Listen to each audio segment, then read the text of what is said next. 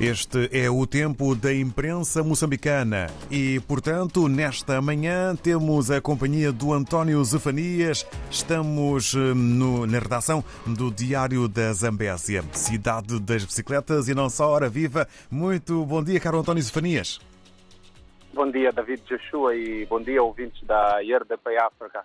De fato, estamos na cidade das bicicletas e olho um bocadinho o céu e alguma ranhura, passa a expressão das nuvens, mas mesmo assim o, o tempo corre. David, antes mesmo de avançar, deixe-me dizer que uh, é esperado daqui a pouco em Quilimane, uh, portanto a capital da província da Zambésia, o chefe de Estado moçambicano, Felipe Jacinto Nunes, vai chegar daqui a pouco para aquilo que nós chamamos de prova oral entre os dois órgãos, neste caso o Conselho de Interpretação do Estado e também do Conselho Executivo Provincial sob égide do Governador da Zambésia. Esta é uma breve que, que também é desenvolvida na edição desta, desta quinta-feira, mas eh, só por falar da edição, é que o jurista Abdul Karimo, que é um dos renomados juristas deste país, diz que o desenvolvimento da Zambésia está a imperar por falta de vontade política. Numa entrevista exclusiva que Abdul Karim concedeu ao Diário da Zambésia, abriu o coração e falou das várias linhas de, de, de subdesenvolvimento ou de não desenvolvimento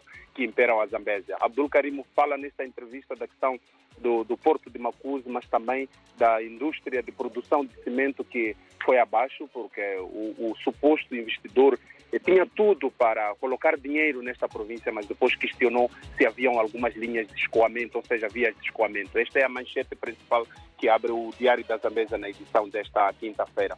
Mas hoje também há uma, uma notícia em que o setor de turismo, de cultura e turismo, diz que o Festival de Zalala está refém, neste caso, do, do, das medidas de prevenção à Covid-19. É que é, há uma contrariedade porque ah, recentemente o diretor provincial da Cultura e Turismo, Ali Abubacar, havia garantido que estava tudo a posto para a realização do Festival de Zalala, mas infelizmente, à última hora, diz que tudo está dependente da, do alívio das medidas. É que esta contrariedade, ouvintes da RDP África, também Diário da Zambésia, um, deixa toda a gente estupefata, porque há espetáculos que estão a acontecer um pouco pelo país, com um número uh, de, de aglomerado, digamos, assinalável, mas infelizmente a cultura e turismo parece que ainda não ter decidido sobre isso. Esta é uma notícia que também pode ser vista no Diário da Zambésia.